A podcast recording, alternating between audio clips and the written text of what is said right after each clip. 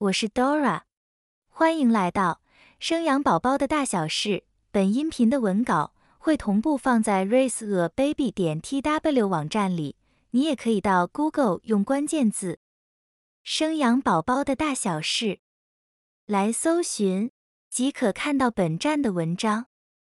本集音频题目是。流产其实没有你想象中的不常见，造成流产的八种原因以及六点迹象报给你知。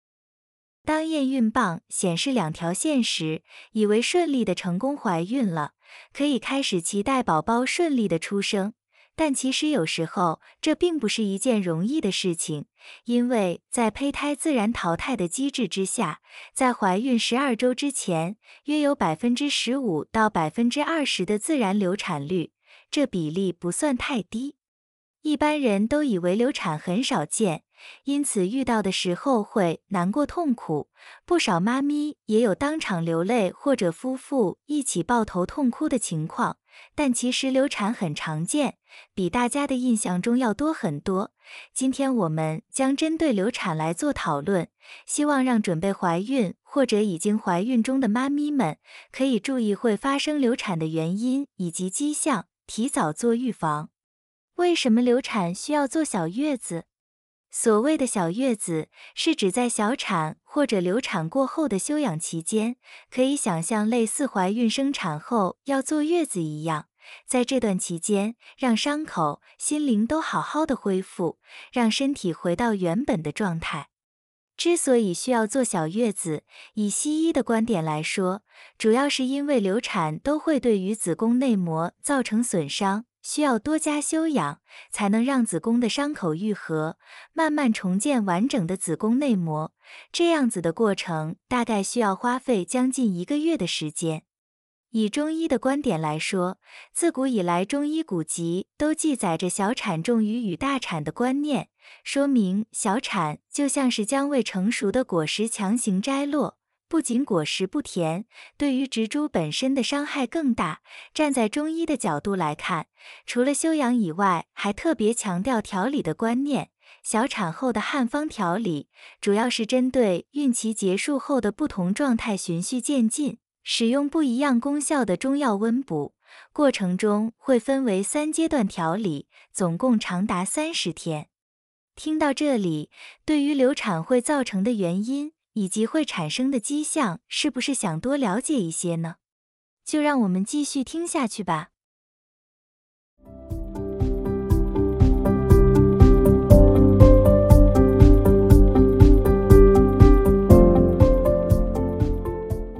流产的定义及类型：怀孕终止妊娠就是所谓的流产。依照情况，又可以分为自然流产、人工流产两种方式。一般来说，自然流产是不需要靠外力介入，但若停止发育萎缩的胚胎无法顺利自然排出时，就必须仰赖服用流产药或是手术人工流产的方式，让胚胎离开母体。自然流产又分为以下六种。第一种，先兆性流产。通常发生在十二周以前，发现阴道有出血或是血液的分泌物，可能伴随着腹痛的症状，但子宫颈口未打开，经过治疗仍可以继续妊娠。不过，未来发生早产或胎儿出生死亡的风险较高。第二种，过期性流产。只在十二周以前，胚胎已经在子宫内死亡，但未能自然排出，不一定会出血，需透过引产或是催产的方式将胚胎取出。如果是发生在十二周以后，则称之为胎死腹中。第三种，不可避免性流产，又叫做迫切性流产，指先兆性流产已经进行到了子宫颈扩张。或是羊水流出，伴随着流血量增多或是腹痛加剧的状况。第四种，不完全流产，指部分妊娠的组织已经排出体外，但仍有部分组织残留在子宫内。这时候子宫收缩力太差的话，会导致血流不止的情况产生。应透过医师诊断，并且施行西瓜术，将残留在子宫内的剩余妊娠物完全排出，确保子宫得到修复与治疗。第五种，完全流产。子宫内的组织、胎盘、羊膜、胚胎已经完全排出子宫，子宫收缩良好，出血会渐渐的停止，不需要特别处理。第六种，习惯性流产。如果连续流产三次以上，称之为习惯性流产。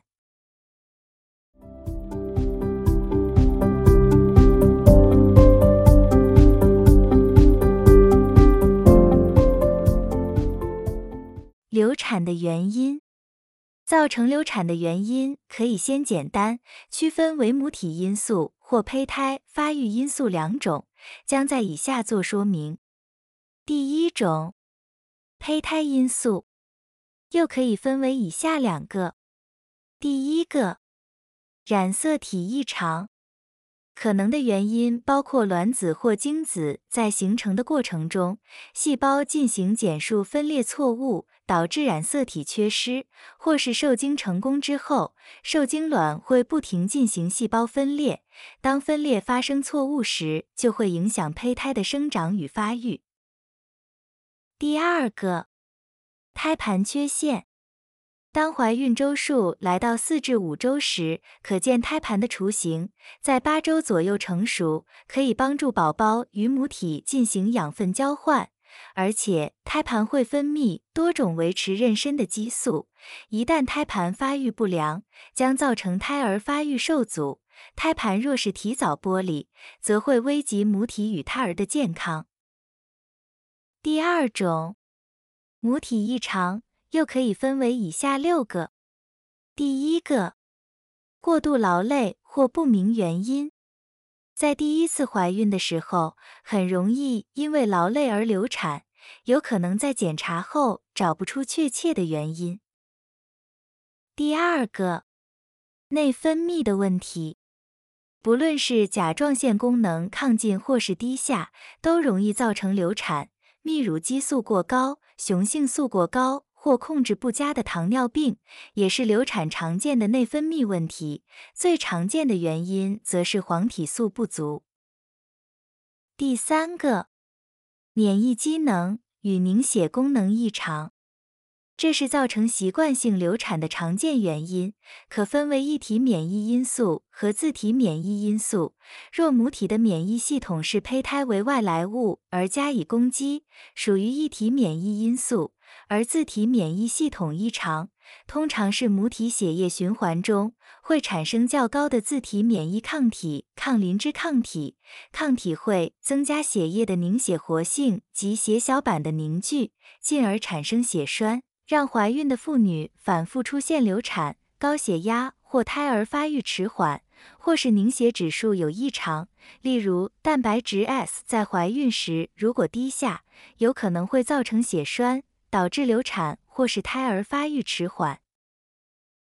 第四个，子宫异常，包含先天性的异常，例如双角子宫、弓状子宫、子宫中隔。或是后天性的异常，例如子宫肌瘤、子宫内膜息肉、子宫内膜粘连、子宫腺肌症等等，都可能会造成流产。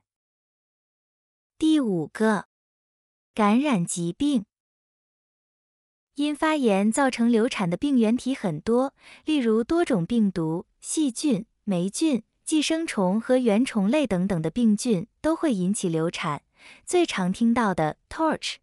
如果发生流产，则需要检测先天性感染筛检的 TORCH 是指 Toxoplasmosis 弓浆虫，others 其他如水痘、梅毒、人类免疫缺陷病毒 HIV、Rubella virus、德国麻疹 Cytomegalovirus、巨细胞病毒 Herpes simplex virus、疱疹病毒感染。第六个，抽烟。喝酒、摄取咖啡因，怀孕期间应避免抽烟、喝酒或是摄取过量的咖啡因，不仅会增加早产的风险，甚至可能会导致畸形胎。酒精会伤害胎儿的脑部发育，摄取过量酒精的孕妈咪生下的宝宝容易罹患胎儿性酒精症候群，包含外观异常、身材矮小、体重过轻、小头畸形、协调不佳、智力不足、行为异常、听觉或视觉受损以及认知障碍等等。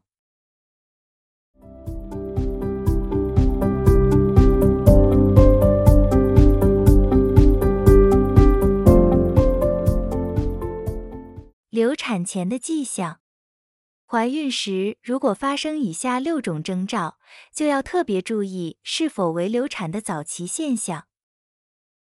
第一种，阴道少量出血，尤其是咖啡色的分泌物，容易被忽略。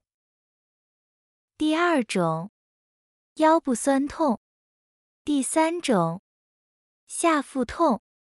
第四种。子宫收缩次数频繁。第五种，流出羊水。第六种，泌尿道感染的发烧与频尿。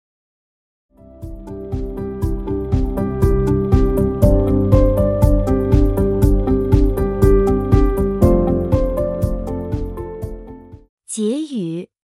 对于有计划生育的爸妈来说，面临流产是很大的一个打击，难免心情会低落。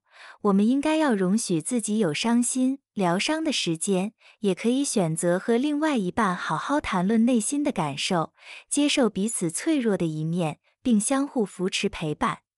更可以选择出门散心，或是计划一段小旅行，和另一半一起转换心情。转换环境，让情绪慢慢好转，等待下一次缘分的到来。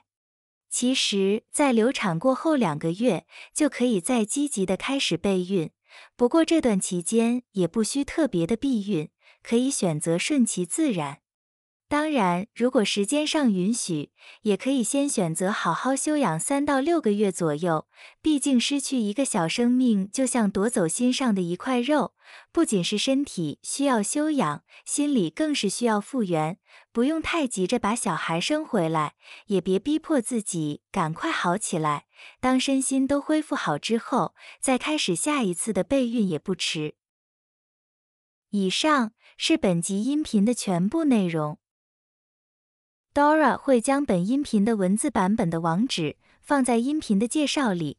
如果你有兴趣的话，欢迎你点击阅览，也欢迎你到 Google 用关键字“生养宝宝的大小事”来搜寻，就可以看到本站的文章。本站会提供许多跟孕妈咪以及育儿相关的资讯给你阅读。我们下集见。